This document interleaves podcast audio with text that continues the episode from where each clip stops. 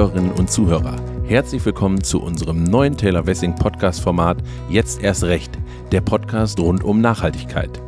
In diesem Format betrachten wir verschiedene rechtliche Themen immer mit Perspektive auf das Thema Nachhaltigkeit. Jede Folge hat einen anderen inhaltlichen Schwerpunkt und wird von wechselnden Expertinnen unserer Taskforce CSR ESG geleitet, immer zusammen mit Gästen aus Wirtschaft, Wissenschaft und Politik. Für unsere erste Ausgabe freuen wir uns heute außerordentlich, Lia Polotzek und Sebastian Rünz bei uns begrüßen zu dürfen. Lia ist Leiterin für Wirtschaft und Finanzen beim Bund für Umwelt und Naturschutz Deutschland. BUND und hat das Lieferkettengesetz im Steuerungsgremium der Initiative Lieferkettengesetz von Anfang an begleitet. Sebastian ist Rechtsanwalt bei Taylor Wessing und ausgebildeter CSA-Manager und berät Mandanten bei der Umsetzung des Lieferketten-Sorgfaltspflichtengesetzes. Und nun möchte ich das Wort an unseren Gastgeber Sebastian Rünz übergeben und wünsche Ihnen viel Spaß bei der ersten Folge. Ja, ganz herzlichen Dank. Auch von meiner Seite herzlich willkommen zu unserem neuen Podcast. Ich freue mich auf viele spannende Gespräche zum Thema Nachhaltigkeit und Recht. Und wir starten auch direkt mit einer ganz brandaktuellen Thematik, dem Lieferketten-Sorgfaltspflichtengesetz. Dazu wollen wir uns heute mal die Rolle von NGOs unter dem Gesetz und einer NGO im Besonderen näher anschauen. Dazu heiße ich Lia Polotzek vom Bund für Umwelt und Naturschutz Deutschland, BUND. Herzlich willkommen. Lia, vielleicht magst du einfach mal ein paar Worte zu deiner Person und zum BUND sagen. Ja, gerne. Zunächst mal vielen herzlichen Dank äh, für die Einladung, dass ich hier sein darf. Ich bin Lia Polotzek. Ich bin von Haus aus Wirtschafts- und Politikwissenschaftlerin und vor meiner Zeit beim BUND habe ich zum Thema Unternehmensverantwortung schon für viele verschiedene NGOs, beispielsweise Oxfam, gearbeitet. Beim BUND bin ich verantwortlich für die Themen Wirtschafts- und Finanzpolitik und vielleicht nochmal zum BUND, äh, wer den BUND nicht so gut kennt. Wir äh, sind mit mehr als 600.000 Mitgliedern und UnterstützerInnen einer der größten Umweltverbände in Deutschland. Und als BUND setzen wir uns für eine grundlegende Änderung des Wirtschaftsmodells ein. Äh, vielleicht zur Einordnung, warum wir, warum wir zum Lieferkettengesetz, ich nenne es jetzt mal verkürzt Lieferkettengesetz und nicht Lieferketten-Sorgfaltspflichtengesetz, um es etwas einfacher zu machen. Warum wir dazu arbeiten, ist, dass wir uns für so eine grundlegende Änderung des Wirtschaftsmodells einsetzen. Wir stellen eben fest, das aktuelle Wirtschaftsmodell hat enorme Auswirkungen weltweit auf die Umwelt. Ähm, der massive Import von Ressourcen und Rohstoffen führen eben zu äh, starker Umweltzerstörung äh, weltweit. Und für uns ist das Lieferkettengesetz so ein erster Baustein äh, in die Richtung einer grundlegenden Veränderung der Wirtschaft. Ja, vielen Dank, liebe Lia. Ähm, damit unsere Zuhörerinnen und Zuhörer unser heutiges Thema richtig und besser einordnen können. Also das Lieferketten-Sorgfaltspflichtengesetz oder nennen wir es gerne Lieferkettengesetz oder vielleicht auch mal zwischendurch LKSG verpflichtet deutsche Unternehmen ab einer gewissen Größe ab 2023 menschenrechtliche und bestimmte umweltbezogene Sorgfaltspflichten in ihrem eigenen Geschäftsbereich und in ihren Lieferketten einzuhalten. Und tun sie das nicht, ähm, kann gegen die Unternehmen ein Bußgeld verhängt werden. Die Sorgfaltspflichten werden dann im Gesetz genau beschrieben und umfassen Maßnahmen wie die Durchführung von menschenrechtlichen Risikoanalysen, das Ergreifen von Präventions- und Abhilfemaßnahmen, die Einrichtung eines Beschwerdeverfahrens und die jährliche Abgabe eines Berichts. Und vielleicht am Anfang erstmal eine ganz ähm, offene Frage. Ähm, Lia, was ähm, hältst du denn jetzt von dem Lieferkettengesetz, wie es im Juni nun im Bundestag beschlossen wurde? Bist du da eher zufrieden oder fehlt dir da was? Zunächst einmal bin ich froh, dass es das Gesetz überhaupt gibt. Das war ja ein langer Kampf und ich habe das Lieferkettengesetz ja schon sehr viele Jahre vorher auch in der äh, Entstehung begleitet. Deshalb haben wir uns erstmal gefreut, dass es das Gesetz gibt und das Unternehmen mit dem Lieferkettengesetz eben ausdrücklich Menschenrechts- und zum Teil auch umweltbezogene Sorgfaltspflichten ähm, ähm, erhalten. Das ist schon mal ein Fortschritt an sich. Wir haben allerdings als Zivilgesellschaft einige Kritikpunkte. Ähm, besonders als Umweltverband war es relativ schmerzlich für uns, dass das Gesetz ähm, Umweltaspekte nur marginal berücksichtigt. Also eine eigenständige und umfangreiche umweltbezogene Sorgfaltspflicht, so wie sie, wir sie gefordert haben, fehlt im Gesetz. Was noch ähm, äh, zu bemängeln ist aus unserer Sicht, ist, dass äh, eine zivilrechtliche Haftungsregel fehlt. Also wir hätten uns dafür eingesetzt, dass Unternehmen für Schäden auch haften, ähm, wenn die vorhersehbar und vermeidbar sind, ähm, die eben, die sie durch die Missachtung ihrer Sorgfaltspflichten äh, verursacht haben, die Unternehmen. Ein dritter Punkt ähm, ist, dass die Sorgfaltspflichten, wie sie jetzt geregelt sind, eben nicht vollumfänglich ähm, für ähm, die äh, gesamte Lieferkette gelten, sondern erst vollumfänglich nur für den eigenen Geschäftsbereich ähm, und für unmittelbare Zulieferer, nicht aber die mittelbaren Zulieferer. Da hätten wir uns äh, tatsächlich mehr gewünscht. Und äh, ein weiterer Aspekt ist, dass die Anzahl der erfassten Unternehmen äh, sehr gering ist. Ähm, anstatt wie zu Anfang geplant, ähm, alle großen Unternehmen mit über 250 äh, Mitarbeitenden ähm, zu berücksichtigen, wie das im ersten äh, Eckpunktepapier der Fall war, hat man sich dann mit dem Wirtschaftsministerium darauf geeinigt, ähm, erstmal nur Unternehmen mit über 3000 Mitarbeitenden und ab 2024 mit über 1000 Mitarbeitenden, äh, dass die solche Sorgfaltspflichten erhalten. Ähm, und das ist äh, schwierig äh, in der Hinsicht, dass es eben auch äh, kleine mittelständische Unternehmen aus Risikosektoren geben kann, die enorme Auswirkungen auf Menschenrechte und Umweltbelange haben. Ja, danke. Da sind ja jetzt ähm, schon einige Punkte. Du hast ähm, einen ähm, ganz wichtigen Punkt ja auch aus Sicht des BUND angesprochen. Das LKSG umfasst umweltbezogene Sorgfaltspflichten nur am Rande. Und zwar nur in Bezug auf quecksilberhaltige Produkte, auf langlebige organische Schadstoffe und gefährliche Abfälle. Ansonsten liegt der Fokus des Gesetzes ähm, aber ganz klar auf Menschenrechtsrisiken. Umweltverletzungen spielen dann nur eine Rolle, wenn die Umweltbeeinträchtigung auch zu einer Menschenrechtsverletzung führt. Kannst du dazu vielleicht mal ähm, ein paar Beispiele geben, was also mit Blick auf das Thema Umwelt unter das Gesetz fällt und was nicht? Wenn wir ausschließlich erstmal auf das schauen, was als Umweltrisiko definiert wird im Gesetz, dann fallen darunter, wie du gerade schon gesagt hast, Verstöße gegen Bestimmung von drei Umweltabkommen, die eben einmal die Verwendung und fachgerechte Entsorgung ähm, der von dir eben genannten Stoffe und Abfälle regeln äh, beziehungsweise teilweise ganz verbieten. Wenn wir uns jetzt ein Beispiel dafür überlegen, könnte das sein, ähm, dass äh, wenn man jetzt das eine Umweltabkommen, was geregelt ist, mit Blick auf Quecksilber, das Minamata-Abkommen, könnte man sich überlegen, ein in Deutschland geschäftlich tätiges Schmuckunternehmen ähm, erhält ähm, die von ihm verkauften Produkte von einem Zulieferer. Dieser Zulieferer wiederum ähm, bezieht das Gold für seine Produkte von einem Unternehmen in Papua-Neuguinea. Und da wird das Gold dann unter Verwendung von Quecksilber, das ist relativ typisch, äh, abgebaut und führt vor Ort ähm, zu einer Bodenverschmutzung.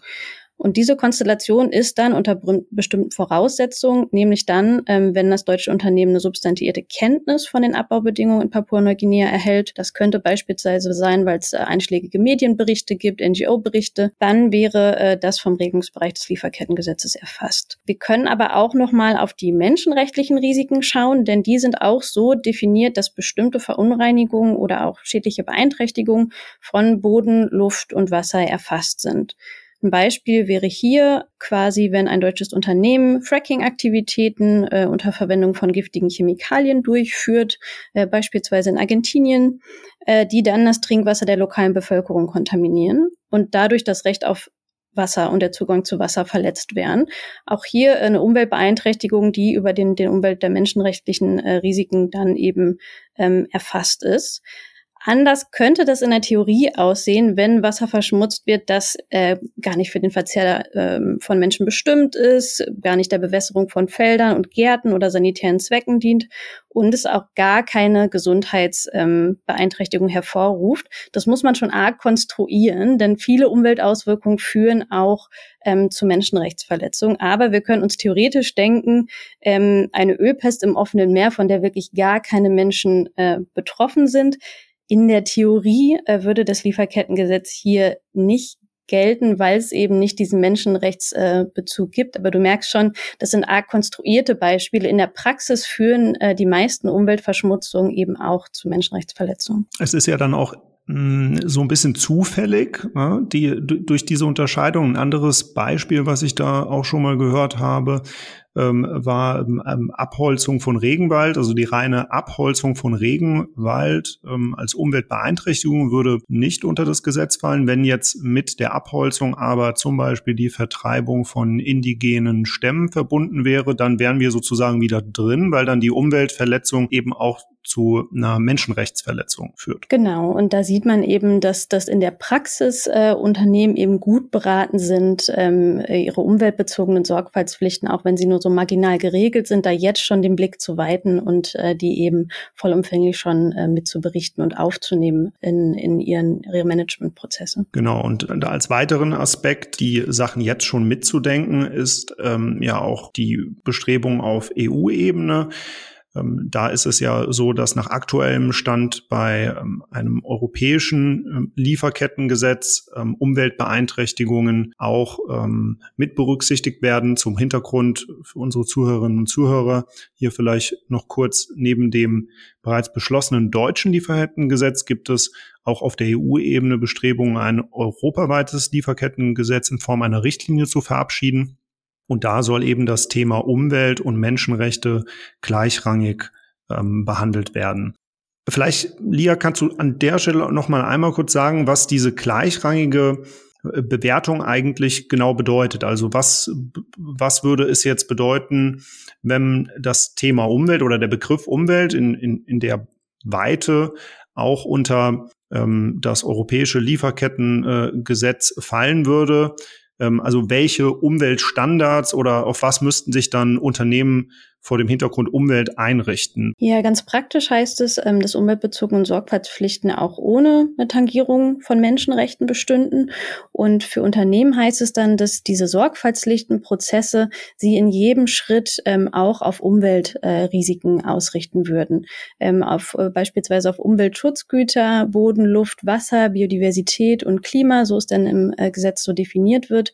Und wir fordern auch als BUND, dass äh, ein solches Gesetz eben auch an bestimmte materiellrechtliche Standards anknüpft, einmal auf internationale Umweltabkommen, die sind ja jetzt im deutschen Gesetz schon äh, zum Teil mit drin, äh, dann aber auch bestimmte Standards äh, aus dem äh, EU-Recht ähm, und äh, das, das Heimatstaatenrecht, ähm, äh, also beziehungsweise das, das Recht der Staaten, in dem die Unternehmen tätig sind, das müssen sie ja sowieso einhalten, ähm, aber da gibt es oft ein Durchsetzungsdefizit, ähm, äh, dass das auch herangezogen wird, diese Standards. Ähm, das fordern wir als BUND. Es würde auch eine Klarheit für Unternehmen schaffen, woran sie das ausrichten, diese Prozesse, also ihre Risikoanalyse, die Maßnahmen, die Unternehmen äh, treffen, aber Unternehmen sind schon mal gut daran beraten, wenn sie diese Prozesse jetzt schon einführen, das eben zu tun mit Blick auf, wo haben meine Tätigkeiten Risiken äh, eben auf Boden, Luft, Wasser, Biodiversität und Klima. Das ist schon mal ein guter Rahmen, äh, um dann äh, sich die Lieferketten äh, genau anzugucken. Wobei da wahrscheinlich dann ja auch noch mal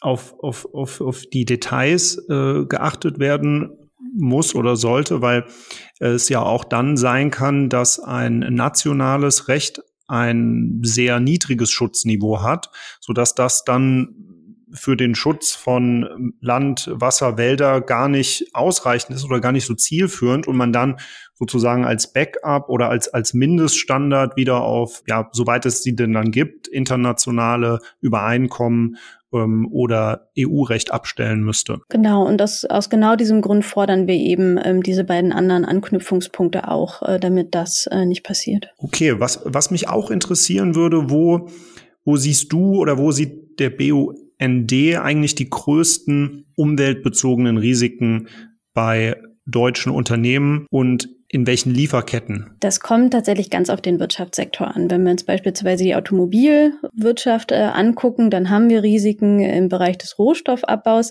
aber wir haben die größten Risiken ähm, eigentlich oder den größten Luftverschmutzung, Fußabdruck und Treibhausgasemissionen eigentlich in der Nutzungsphase. Ganz anders sieht es aus in der Maschinenbaubranche oder der Fleischverarbeitungsindustrie. Hier haben wir eben äh, die Umwelt-Hotspots äh, eher bei den vorgelagerten Zulieferern, bei der, bei der Fruchtfleischverarbeitung, äh, vor allem beim Anbau von Futtermitteln in der Tierhaltung. Und also branchenübergreifend gilt das eigentlich äh, gerade beim Abbau von Rohstoffen. Da gibt es eine, eine lange Liste von Staaten, in denen äh, die ökologische und menschenrechtliche Lage äh, kritisch zu beurteilen sind. Da äh, liegen häufig die, die meisten Risiken, also ganz am Anfang äh, der Lieferkette, gilt aber nicht äh, für alle Branchen so pauschal. Klar, und das macht es natürlich noch schwieriger, wenn, also die, du hattest das gerade als Nutzungsphase äh, beschrieben. Ich glaube zu, zu verstehen, du meinst praktisch, dass den Ausstoß, den CO2-Ausstoß, der dann letztendlich beim Kunden, zum Beispiel bei dem ähm, Käufer eines Pkw entsteht, äh, Scope 3 Emissions ja auch genannt, und äh, da ist ja auch dann die Frage, ob sowas überhaupt von einem Lieferkettengesetz umfasst wird. Schaut man sich nämlich das Deutsche an, da sieht man ja, dass die Pflichten sich eher auf die Zuliefer oder, oder ausschließlich auf die Zulieferer erstrecken und nicht auch noch Kunden überprüft werden müssen. Aber in der Tat, du hast recht, äh, gerade im Automobilbereich, da liegen ja die großen CO2-Emissionen, so dass man da ja dann auch ähm, sich fragen müsste, wie, wie, wie wäre das umfasst von einem europäischen Lieferkettengesetz zum Beispiel. Und wenn wir uns den Shell-Fall in den Niederlanden anschauen, dann äh, wurde da zum Beispiel äh, ganz klar gemacht auch, dass, äh, dass die Verantwortung des spezifischen Unternehmens ist. Also wir sehen da eine klare Tendenz äh, der Rechtsentwicklung auch in diese Richtung. Genau, und in Deutschland da jetzt auch äh, aktuell durch äh, Deutsche Umwelthilfe und äh, Greenpeace, die ja auch schon ähm, entsprechende Klagen eingereicht haben gegen deutsche Automobilhersteller. Genau. Bleiben wir vielleicht an der Stelle. Hast du da denn auch Tipps, wie man sich als Unternehmen aufstellen kann, um umweltbezogene Verletzungen in, im eigenen Unternehmen und bei Zulieferern zu vermeiden? Ja. Das ist jetzt sehr allgemein gefragt. Es wird wahrscheinlich auch von Einzelfall zu Einzelfall unterschiedlich sein, aber jetzt bei dir bin ich ja der Quelle. Vielleicht hast du ja so ein paar allgemein dienliche Hilfestellungen. Ja, aus, aus Umweltsicht äh, kann ich sagen, dass es sich äh, für Unternehmen lohnt, wirklich ihre Prozesse, wenn sie sie jetzt einführen. Ähm, und äh, im Menschenrechtsbereich haben wir gesehen, es waren, äh, es gab ja so ein Monitoring, um zu schauen, welche äh, deutschen Unternehmen haben schon solche Sorgfaltspflichten nur im Bereich der Menschenrechte. Das waren nur 13 bis 17 Prozent, die wirklich für ihre Lieferkette diese Sorgfaltspflichten schon beachtet haben. Das heißt, viele Unternehmen sind gerade dabei, äh, solche Managementprozesse einzuführen Menschen einzustellen ähm, für diesen Bereich. Da habe ich wirklich die Empfehlung, ähm, nicht nur auf Menschenrechte zu fokussieren, sondern jetzt auch ähm, bei der Einführung solcher Systeme darauf zu achten, dass die Umwelt äh, gleichrangig äh, mit in diesen Schritten der Risikoanalyse ähm, durch die gesamte Lieferkette und damit meine ich die gesamte Wertschöpfungskette äh, tatsächlich, also auch die Nutzungsphase, da wirklich ähm, Risikoanalysen zu machen, zu gucken, wo sind hier die Umwelt-Hotspots, äh, wo sind die Menschenrechts-Hotspots, das gleich für beides zu machen machen, äh, dann auch bei den Maßnahmen tatsächlich zu gucken, wo sind sich erstmal auf die schlimmsten Auswirkungen fokussieren, ähm, da Maßnahmen sich überlegen, die dann natürlich angepasst sind auch an, wie groß ist mein Unternehmen, welchen Hebel habe ich da überhaupt und ähm, genau diese Prozesse gleichbedeutend ähm, schon mit einzuführen. Auch auf EU-Ebene ähm, wird jetzt ein Lieferkettengesetz kommen. Wir rechnen äh, im Dezember mit einem Kommissionsvorschlag und das wird auch dann ähm, umgesetzt auf deutscher Ebene, auch im Koalitionsvertrag Vertrag ähm, ist äh, festgelegt, äh, dass ähm, das deutsche Lieferkettengesetz umgesetzt wird oder verbessert. Da ist der Ko Koalitionsvertrag etwas unklar. Das heißt, es kann auch sein, dass direkt auf deutscher Ebene schon nachgebessert wird und da äh, Umweltpflichten äh, mit eingeführt werden. Das heißt, ähm, die Regulierung äh, kommt äh, von vielen Seiten. Unternehmen sind wirklich gut beraten, es jetzt einmal äh, ausführlich äh, einzuführen, auch mit Blick auf, auf Umweltaspekte. Ja, ich denke, ähm, dass ganz zentral äh, wie du ja auch schon sagst, die, ja, die Risikoanalyse oder in anderen Worten nochmal die, die ausgedrückt auch die Ermittlung von einem, von einem Datensatz, ne? auch überhaupt erstmal festzustellen, ähm, wie, wie ist das denn eigentlich im eigenen Unternehmen? Das erfordert wieder die entsprechenden äh, personellen Ressourcen und finanziellen Ressourcen, das festzustellen und das dann alles zu mündeln, um überhaupt erstmal die Grundlage zu schaffen, auf der man dann entsprechende Maßnahmen treffen kann. Und ich glaube, das ist äh, ein erster ganz aufwendiger Schritt, aber ähm, auch ein Schritt, der jetzt unter dem äh, deutschen Lieferkettengesetz einen ganz zentralen Teil der Umsetzung des Gesetzes, also dass man konform ist mit dem Gesetz, schon ausmacht.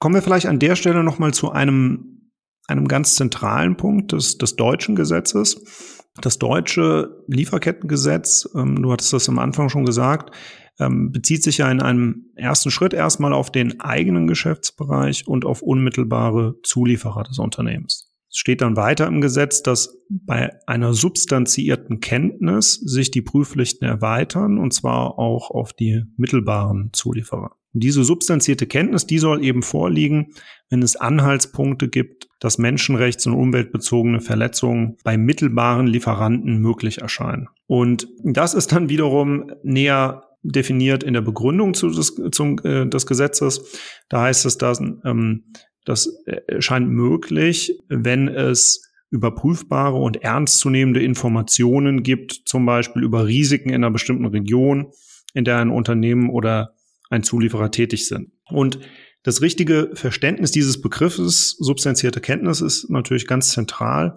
weil das ein Einfallstor ist, dass man die Pflichten natürlich deutlich erweitert, weil man dann plötzlich über Tier 1 hinaus eine deutlich größere Zahl an mittelbaren Zulieferern hat, auf die sich dann diese Pflichten erstrecken. Und ähm, das ist jetzt schon absehbar, dass es da viel Streit geben wird, wie dieser Begriff genau zu verstehen ist.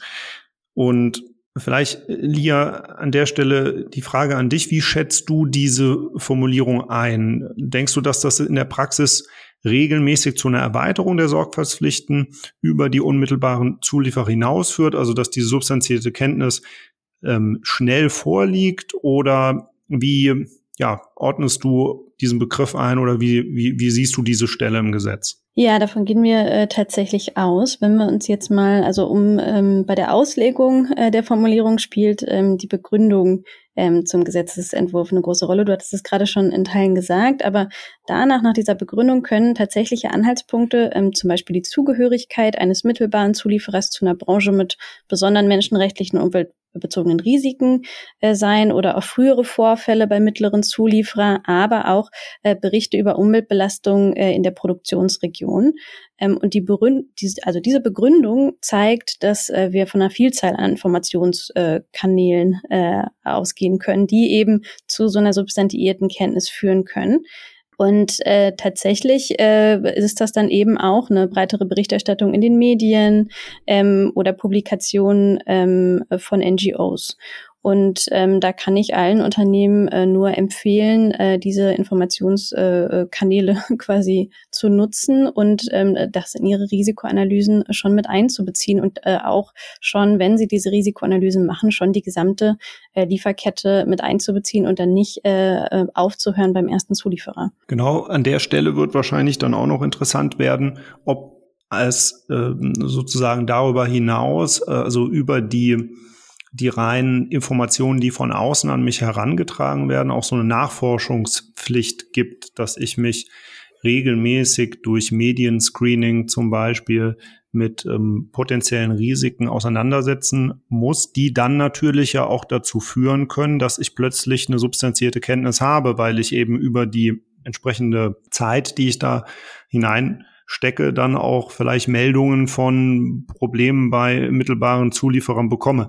Der, der Wortlaut, ähm, du, du sagst es ja auch gerade, verschiedene Kanäle, spricht ähm, meines Erachtens eher dafür, dass es äh, mit Blick auf die mittelbaren Zulieferer, dass ich da schon irgendwie Informationen brauche, die von außen an mich herangetragen werden. Aber die Details werden dann natürlich auch noch umstritten sein. Ja, aber tatsächlich ähm, äh, als NGOs äh, investieren wir ja auch viel Zeit und schauen eben äh, die Risiken, haben von unseren Partnern weltweit auch äh, bekommen wir Risiken angetragen. Unternehmen sollten das eher als Chance nutzen, glaube ich, dass von der Zivilgesellschaft da schon viel Vorarbeit äh, gemacht wird und diese Informationen dann auch tatsächlich aufnehmen in ihr Risikomanagement. Ich denke, das ist bei vielen Produkten ja auch, ähm, wenn wir jetzt mal von Produkten sprechen, auch so sein wird, dass Unternehmen eine, entweder es wissen oder eine Vermutung haben, in welchen Produkten oder Produktteilen, Inhaltsstoffen ähm, Risiken stecken und in welchen nicht. Und äh, wenn man dann eben schon diese Vermutung hat oder vielleicht auch schon erste Hinweise, dass ähm, in einzelnen ähm, Produkten, Produktteilen eben ähm, die, dass die Menschen also äh, Risiko von Menschenrechtsverletzungen in der Lieferkette aufweisen, dann ist der Schritt zu dieser substanziellen Kenntnis ähm, ja sehr klein und es liegt eben sehr nahe, dass man dann dort auch die entsprechende Prüfung vertieft. Du hast einen ganz anderen ähm, äh, interessanten Punkt schon gesagt, nämlich die Kenntnis von NGOs. Und Unternehmen sprechen uns auch darauf an, dass sie davon ausgehen, dass NGOs, deutsche Unternehmen jetzt ähm, äh, regelmäßig Berichte über umweltrechtlich risikobehaftete Lieferketten zukommen lassen, sodass dann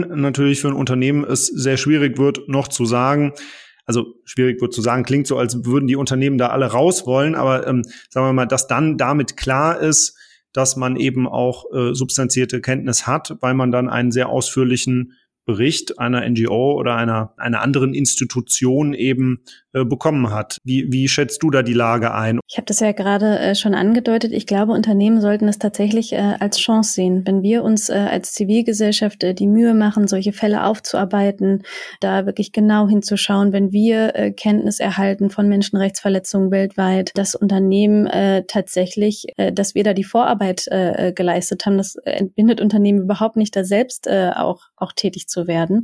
Ähm, aber das Unternehmen das wirklich ähm, eher als Chance verstehen ähm, dass da äh, sie tatsächlich informiert werden. Genau, das heißt aber, dass, dass ähm, zum Beispiel der BUND die Expertise da eben auch nutzen wird, um, um Unternehmen zu informieren, gerade weil man da eben so viel Fachkenntnis hat, über die Jahre gesammelt hat. Als BUND sind wir äh, Teil eines internationalen Net Netzwerks äh, Friends of the Earth von Umweltorganisationen ähm, und wir werden das Netzwerk weiterhin äh, dafür nutzen, ähm, eben ähm, auf Fälle aufmerksam zu machen ähm, ähm, von großer Umweltzerstörung und Menschenrechtsverletzungen, die wir, ähm, äh, die wir finden.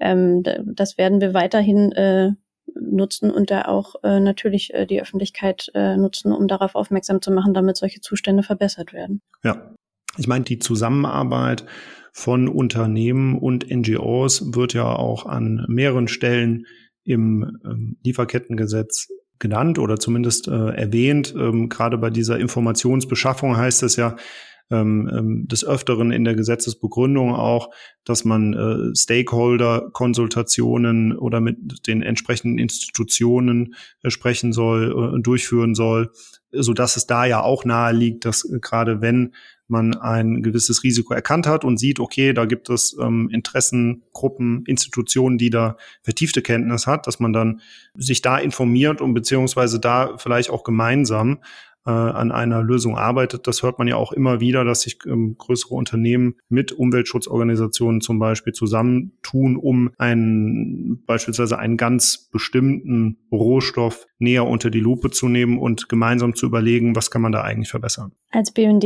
sehen wir das ähm, quasi nicht als unsere primäre Aufgabe, da äh, Unternehmen zu unterstützen. Also wir sehen unsere Aufgabe wirklich eher darin, den aufmerksam zu machen. Aber das kann natürlich auch auch eine Möglichkeit äh, sein. Ich meine, ich hatte das mit dem äh, WWF des Öfteren schon mal gehört, dass es da solche Kooperationen mit Unternehmen gibt. Aber das ist sozusagen noch mal was, was äh, was dort vielleicht gemacht wird, aber jetzt was was bei euch jetzt nicht so der Fokus ist. Das ist auch eher ähm, einfach eine unterschiedliche Ausrichtung, die man auch als, als Umweltverband mhm. hat. Ähm, wir als BUND versuchen uns da viel unabhängiger zu machen, tatsächlich von Unternehmen und auch eben, um nicht beeinflussbar zu sein. Die Rolle von, von, von NGOs wird auch noch an einer anderen Stelle des Gesetzes relevant, und zwar bei der sogenannten Prozessstandschaft, die ja auch ins Lieferkettengesetz äh, einen Weg reingefunden hat.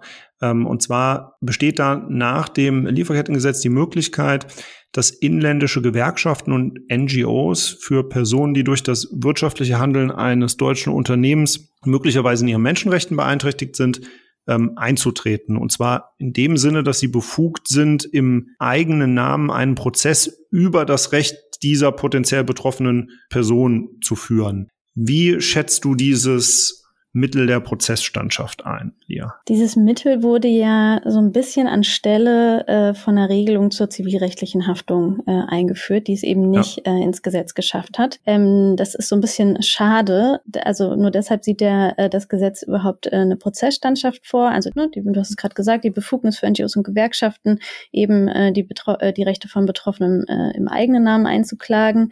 Und Das Instrument reduziert zwar einige Hürden ähm, für den Zugang von ausländischen Betroffenen zu deutschen Gerichten, zum Beispiel die Kosten solcher Verfahren oder eben das Problem, nicht anonym bleiben zu können. Äh, aus unserer Sicht ersetzt es aber nicht eine Regelung der, der materiellen Anspruchsvoraussetzungen, äh, die wir eigentlich äh, gefordert haben. Das heißt, äh, zusammenfassend, es ist eine kleine Verbesserung, ist aber noch nicht das, was wir uns äh, tatsächlich gewünscht hätten. Ja, das, das denke ich auch, dass das, dass das letztendlich nur ein, ein, ein, ein kleiner Schritt ist. Vor allem, da will ich jetzt gar nicht zu juristisch werden, ähm, aber die Prozessstandschaft, die im Lieferkettengesetz geregelt ist, erfordert ja, dass das Lieferkettengesetz überhaupt Anwendung findet. Und oft ist es ja so, dass ein Betroffener, der dann klagt, ähm, gar nicht deutsches Recht, zumindest zum aktuellen Rechtsstand, das mag sich dann unter einem ähm, unter einer EU-Richtlinie, die ähm, kommt, ändern, aber unter dem deutschen Recht eben gar nicht ähm, dieses Lieferkettengesetz in Anspruch nehmen kann, sondern dass man über die entsprechenden Verordnungen zur Anwendung des Rechts des Betroffenen kommt. Das heißt, dann ist beispielsweise indisches Recht anwendbar und ähm, ja gerade nicht das Lieferkettengesetz. Also kann sich dann der Betroffene aus Indien auch gar nicht auf diesen Paragraphen 11 der Prozessstandschaft stützen. Und ähm, von daher ist das ähm, auch eine, eine, eine Schwäche dieses, dieses Instituts. Was man vielleicht noch positiv andererseits erwähnen kann, ist, dass selbst wenn eine Prozessstandschaft in dem im Rechtssinne jetzt nicht möglich ist, natürlich trotzdem eine NGO die Option hat, eine betroffene Person finanziell zu unterstützen. Dann müsste zwar der Betroffene selbst im eigenen Namen klagen. Das würde dann nicht durch eine NGO übernommen, aber zumindest hätte er dann kein Kostenrisiko bei der Klage, wenn im Vorhinein eben schon klar ist, dass eine andere Institution hier die Kosten übernimmt. Hat denn der der BUND da schon Erfahrungen gemacht mit Unterstützung von Betroffenen? Äh, habt ihr das in der Vergangenheit äh, schon praktiziert oder ähm, wisst ihr da schon, wie ihr euch in Zukunft aufstellen wollt? Der BUND hat in der Vergangenheit ähm, solche finanzielle Unterstützung nicht geleistet äh, für Betroffene, weil wir wussten, wie schwer es ist ähm, bei solchen Fällen, dass Betroffene zu ihrem Recht kommen vor deutschen Gerichten. Das hat die Erfahrung gezeigt mit anderen äh, zivilgesellschaftlichen Organisationen, die das probiert haben. Umso stärker hatten wir auf ein Lieferkettengesetz gehofft, das eben mit einer entsprechenden zivilrechtlichen Haftung, die da die Rechte von Betroffenen stark gestärkt hätte. Das ist jetzt auch nicht so eingetreten, wie wir uns das wünschen und hoffen, dass auf EU-Ebene ähm, da diese Haftung mit umgesetzt wird. Natürlich nur für vorhersehbare und ver vermeidbare Schäden. Also es geht nicht darum, wie die, äh, die Unternehmensverbände ähm, das manchmal suggerieren, dass da jetzt eine Haftungswelle auf die Unternehmen zukommt. Also es ist für ganz bestimmte Fälle nur vorgesehen. Da das jetzt nicht so umgesetzt wurde, haben wir uns als BUND in der Vergangenheit äh, eher darauf fokussiert, Fälle öffentlich zu machen. Das haben wir beispielsweise gemacht beim brasilianischen äh, Flughafen in Porto Alegre. Der ist eine hundertprozentige Tochter von Fraport. Und äh, da ist es tatsächlich vor Ort dazu gekommen, dass zu einer Umsiedlung von Menschen und die AnwohnerInnen haben da erst äh, von den Plänen aus dem Fernsehen erfahren. Die ähm, eben wurden da Standorte angeboten, die ganz weit vom Stadtzentrum entfernt waren. Das hätte einen Jobverlust für äh, die Menschen bedeutet, äh, ohne sie wirklich einzubeziehen. Und dann wurde massiver Druck ausgeübt. Dann wurde begonnen mit Zwangsräumung. Äh, und diesen Fall, ähm, den unsere brasilianische Partnerorganisation vor Ort mit Betroffenen äh, begleitet hat, den haben wir tatsächlich in Deutschland in die Medien gebracht. Ähm, und das sind, auf solche Unterstützung haben wir uns in der Vergangenheit eher fokussiert, weil das so schwierig war, äh, dass Betroffene zu ihrem Recht kommen. Okay, aber das heißt dann jetzt in, Zug, äh, in Zukunft, äh, nehmen wir mal an, ähm, entweder unter dem deutschen Gesetz oder ähm, dann eher noch unter einem europäischen ähm, Lieferkettengesetz, falls da ähm, sich die Situation ändert und die Möglichkeiten für Betroffene leichter sind, dann könntet ihr euch da schon vorstellen, auch eine aktivere Rolle in Klagen zu spielen. Wir denken natürlich von den Betroffenen äh, aus und wenn sich die Möglichkeit äh, gibt, äh, da wirklich Betroffene zu unterstützen, ähm, dann ist es durchaus eine Möglichkeit, ja. Zum Schluss würde ich vielleicht gerne noch mal auf ein Thema eingehen, ähm, und zwar, was, was können Unternehmen, die in den Anwendungsbereich des Lieferkettengesetzes fallen, tun, um den Anforderungen des Gesetzes zu genügen? Das ist in der Tat nicht ganz trivial, da die Anforderungen des Gesetzes da ja sehr vielfältig sind und die Unternehmen auch im Umsetzungsstand ganz unterschiedlich weit. Manche prüfen ihre Geschäftsbereiche und Lieferketten ohnehin schon auf bestimmte menschenrechtliche Risiken und andere sind da noch ganz am Anfang. Auf die Branche kommt es dann natürlich auch an. Produzierendes Gewerbe hat sicher regelmäßig breiter liegende Risiken als ein reiner Dienstleister. Und um diese Unterschiede, die es da eben gibt, abzubilden, verwendet das äh, Lieferkettengesetz den Begriff der Angemessenheit und das bedeutet, dass eben die, der Umfang und die Tiefe der Maßnahmen sich nach Kriterien wie der Unternehmensgröße und den Einflussmöglichkeiten, dem Gefahrenpotenzial oder dem eigenen Verursachungsbeitrag richtet. Da wird eben ganz, ganz zentral neben dem organisatorischen Aufbau im Unternehmen die Risikoanalyse sein. Wir hatten es vorhin schon angesprochen, da die der Ausgangspunkt für die späteren Maßnahmen ist. Das heißt, dass man im im Rahmen der Risikoanalyse schaut auf Basis von Länder- oder Produkt- oder Lieferantenrisiken, wo menschenrechtliche und umweltbezogene Problembereiche liegen. Wenn man dann diese Risiken ermittelt hat, muss man nach dem Lieferkettengesetz gegebenenfalls bestimmte Maßnahmen treffen, die total vielfältig sein können. Das ist dann zum Beispiel so etwas wie eine Grundsatzerklärung, die man abgeben muss oder einen Lieferantenkodex, einen eigenen Verhaltenkodex, den man erstellen muss, ein Lieferantenauswahlprozess, der eben menschenrechtliche Aspekte berücksichtigt und bewertet, eine nachhaltige Beschaffung, Fragen, die ähm, an Lieferanten gespielt werden, die auch Menschenrechte umfassen, nachhaltige Vertragsgestaltung, Schulungen, Audits. Also die Palette ist sehr, sehr breit. Das ist vielleicht mal so als, als Überblick dieses, die, diese Risikoanalyse und diese entsprechenden Maßnahmen eben ganz großer Teil dieses Gesetzes, was aus meiner Sicht auch ganz wichtig ist zu erwähnen. Das Lieferkettengesetz sieht nicht vor, dass man durch eine bestimmte Anzahl von ähm, Dokumenten und der Weitergabe von Verpflichtungen an Lieferanten schon compliant ist und damit abgesichert. Das ist letztendlich eine Seite der Medaille. Die andere Seite betrifft, ja, man könnte es vielleicht bezeichnen als eigene Opferbereitschaft oder Kooperationsfähigkeit. Und das liegt beispielsweise darin, dass durch entsprechende Vertragsgestaltung dazu beigetragen wird, dass Probleme nicht vergrößert werden. Das Gesetz spricht an der Stelle insbesondere von Kriterien wie den Preisen, den Lieferfristen, die Zahlungsziele, die alle dazu beitragen können, dass menschenrechtliche Risiken eben vergrößert werden oder eben minimiert werden.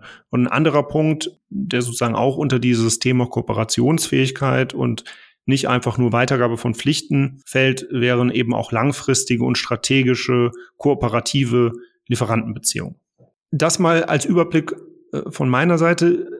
Lia, vielleicht kannst du auch noch mal sagen, wie du das einschätzt. Was fällt dir noch ein, womit Unternehmen gut beraten wären, wenn sie compliant sein möchten mit dem deutschen Lieferkettengesetz?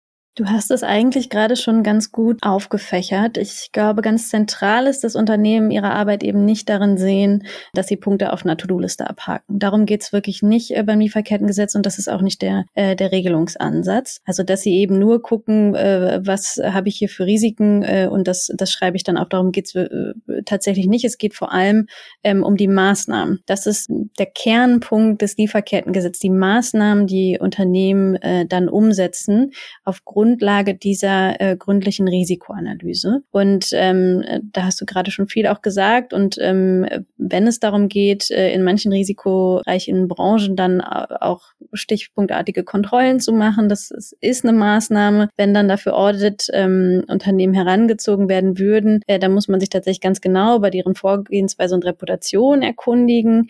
Ähm, denn was sich immer wieder in der Vergangenheit gezeigt hat, Audits sind kein Garant für umwelt- und menschenrechtsfreundliche Abläufe Abläufe bei Zulieferern. Ähm, wir haben das gesehen bei Ali Enterprises, äh, ähm, der, der, der Fabrik, die gebrannt hat. Ein pakistanischer Zulieferer von Kick ähm, war diese Fabrik äh, nach dem Audit für SA 8000 äh, zertifiziert, also der, der, ein internationaler Zertifizierungsstandard für angemessene Arbeitsbedingungen. Und nur einige Wochen später starben äh, über 250 ArbeiterInnen, äh, weil eben die Brandfluchtwege spärlich und schlecht zugänglich waren. Das heißt, sich nicht auf Audits zu verlassen. Ähm, und das war gefälscht, ne? Meine ich, äh, oder? Das war, glaube ich, das äh, hatte ich gelesen, dass der Auditor da noch nicht mal vor Ort war, sondern einfach diese Zertifizierung SA 8000 äh, ausgestellt hat und die Prüfung eigentlich nie stattgefunden hat. Und genau deshalb kann man sich äh, eben in den Lieferketten, äh, gerade auch in den in tieferen äh, Stufen, da nicht ja, auf solche Audits äh, wirklich verlassen. Ähm, und deshalb geht es eben eher um das, was du gerade schon gesagt hast, da wirklich bei sich selbst gucken, an die Wurzel der Probleme zu gehen ähm, und da wirklich zu gucken, was ist eigentlich meine Einkaufspolitik, ähm, welche Preise zahle ich eigentlich, ermögliche es überhaupt in der Lieferkette, haben, haben die äh, Zulieferbetriebe genug Spielraum, ähm, da auch Maßnahmen umzusetzen. Und ähm, was viele Unternehmen, mit denen ich auch gesprochen habe, die, die tatsächlich schon sehr progressiv sind äh, in diesem Bereich, äh, die führen einfach langfristige Lieferbeziehungen. Die kennen ihre Lieferanten, die begleiten die seit Jahren, die begleiten die äh, auch in der Verbesserung und da eben wirklich gezielte, lange Lieferbeziehungen aufzubauen. Das sind vor allem mittelständische und kleine Unternehmen, ähm, mit denen ich gesprochen habe, die, die diese Strategie fahren und damit fahren sie ähm, auch sehr gut. Also da wirklich an der Wurzel anzusetzen und zu gucken, ähm, nicht nur äh, Tick-the-Box-Verfahren, äh, Sachen abzuarbeiten, sondern wirklich zu schauen, wie gestalte ich meine, meine Lieferbeziehung und ähm, wo breche ich möglicherweise auch meine Lieferbeziehung ab und wo gucke ich aber auch, dass ich sie ausbaue, auf Dauer angelegt und biete da auch die Bedingungen, unter denen die Zulieferer dann mit höchsten Umweltstandards äh, ohne Menschenrechtsverletzungen äh, vor Ort arbeiten können. Hast du denn da schon Erfahrungen gemacht? Kann auch ein Einzelbericht ähm, von einem, von einem einzelnen Fall sein, ähm, wo so, so eine Erfolgsgeschichte, also wo jemand, ein Unternehmen bestimmte Maßnahmen ergriffen hat, ähm, und damit eben umweltbezogene oder menschenrechtliche Risiken deutlich minimiert hat oder eine, oder eine, eine bestimmte Branche, in der sich etwas verbessert hat Leider gibt es ja nicht ganz so viele, schon bei den großen Unternehmen, nicht ganz so viele, die ihre menschenrechtlichen Sorgfaltspflichten, die ja überhaupt erst überprüft wurden, über dieses Monitoring erfüllen. Da waren das wirklich 13 bis 17 Prozent. Das heißt, viele Unternehmen sind gerade äh, überhaupt noch äh, auf dem Weg. Man kann sich das äh, in der klassischen ähm, ähm, Fairhandelsszene an, äh, angucken, wo Unternehmen äh, wirklich äh, schon immer darauf geachtet haben, mit welchen Zulieferern arbeiten wir zusammen, wir gucken wirklich vor Ort, wir arbeiten ähm, ähm, mit den Menschen zusammen. Äh, da kann man das äh, häufig sehen und da kann man sich auch viel von abgucken. Ähm, und äh, es gibt auch Einzelbeispiele wie ähm, ein kleines Unternehmen, was lange Zeit nur aus einer Person äh, bestanden hat, die mal geschaut hat, wie kann man äh, Computermäuse eigentlich äh, verherstellen und die da wirklich als eine Person, weil häufig große Unternehmen ja sagen, sie haben nicht die Kapazitäten, es sind so viele Zulieferer, die können sie nicht kontrollieren. Aber da hat wirklich eine Person ähm, mal nachgeforscht äh, in der Lieferkette, äh, von der Computermaus und hat es geschafft, ähm, da tatsächlich ähm, ähm, zu gucken, wie, wie eine faire ähm, Computermaus äh, hergestellt werden kann als als ein Personen äh. Also da kommt man ähm, tatsächlich schon schon sehr weit, äh, indem man äh, wirklich guckt und dann die größten Risiken sich erstmal auch rausnimmt, da auch ähm, so zu arbeiten, dass man äh, nicht alles auf einmal angehen kann, sondern ähm, sich bestimmte Bereiche zuerst rausnimmt, wo die, wo die größten Risiken oder Auswirkungen äh, sind. Ja, prima. Vielen Dank. Lia, ich würde dich äh, zum Abschluss dann vielleicht einfach nochmal um einen Wrap-up bitten zu unserem heutigen Thema, dem Lieferkettengesetz. Ist ganz offen, kannst ähm, sozusagen nochmal einmal äh, deine letzten Worte in welche Richtung auch immer wählen. Ja, das deutsche Lieferkettengesetz äh, enthält ja schon sehr viele vielversprechende Ansätze und wir sind sehr froh, dass es das äh, Gesetz jetzt gibt. Gleichzeitig habe ich ja auch schon so ein paar Punkte erwähnt, ähm, wo es wirklich noch Verbesserungsbedarf äh, gibt.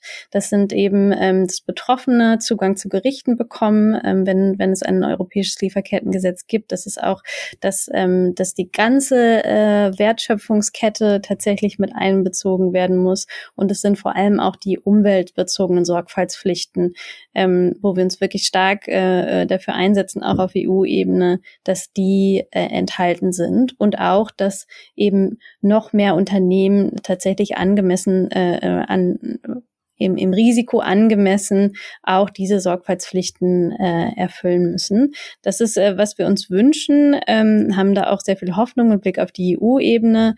Ähm, das Gesetz steht ja unter dem Schirm des, äh, des Green Deal und da hoffen wir tatsächlich, dass die Umwelt da ähm, eine große Rolle spielt. Es braucht also EU-Regulierung, es braucht aber auch äh, noch mehr. Als BUND sind wir auch, setzen uns dafür ein für ein ähm, Abkommen auf Ebene der, der Vereinten Nationen, ähm, das eben Menschenrechts, äh, äh, menschenrechtliche und umweltbezogenen Sorgfaltspflichten regelt. Gott sei Dank gibt es da auch schon einen Prozess. Lange Zeit waren ja äh, Regelungen auf Ebene der Vereinten Nationen äh, ganz freiwillig. Es gab die UN-Leitprinzipien für Wirtschaft und Menschenrechte seit 2011.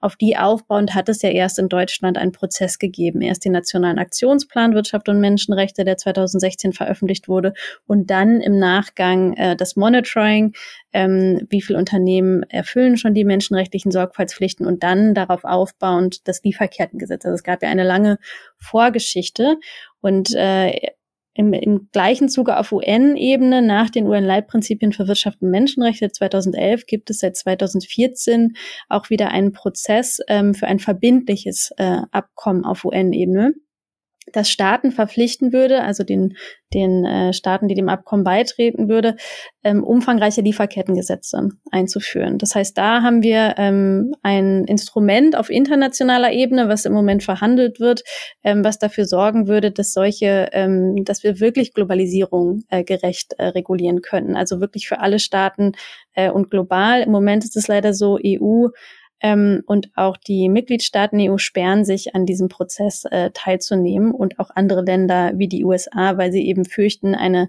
ähm, eine Regulierung ihrer Unternehmen und weil sie sehr viel Druck bekommen äh, von Wirtschaftsverbänden äh, im Hintergrund.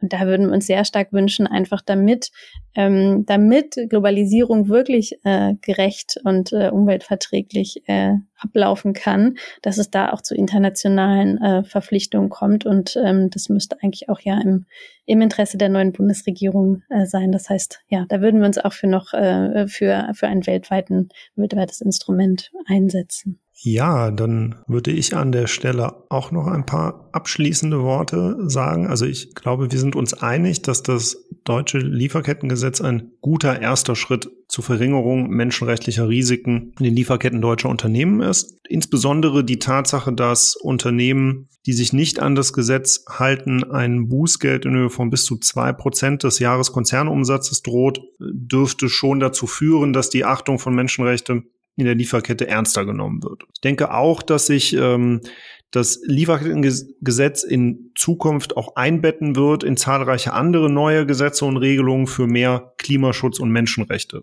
Dazu, wie sich dieses Thema weiterentwickeln könnte, würde ich gerne mit ähm, einem Zitat abschließen aus dem gerade veröffentlichten Koalitionsvertrag zwischen äh, SPD, Grünen und FDP. Da heißt es, wir unterstützen ein wirksames EU-Lieferkettengesetz, das kleine und mittlere Unternehmen nicht überfordert. Das deutsche Lieferkettengesetz wird unverändert umgesetzt und gegebenenfalls verbessert. Wir unterstützen den Vorschlag der EU-Kommission zum Gesetz für entwaldungsfreie Lieferketten. Wir unterstützen das von der EU vorgeschlagene Importverbot von Produkten aus Zwangsarbeit. Ja, Liebe Lia, ich möchte mich ganz herzlich bedanken, dass du heute bei uns warst. Es war ein sehr spannendes, inspirierendes Gespräch. Ähm, ich wünsche dir beim BUND weiterhin viel Erfolg. Hoffe, dass du umwelttechnisch vieles zum Positiven verändern kannst. Und auch bei unseren Zuhörerinnen und Zuhörern möchte ich mich ganz herzlich dafür bedanken, dass sie eingeschaltet haben. Und ich würde mich sehr freuen, wenn Sie auch bei unserer nächsten Folge wieder mit dabei sind. Vielen Dank für das Gespräch.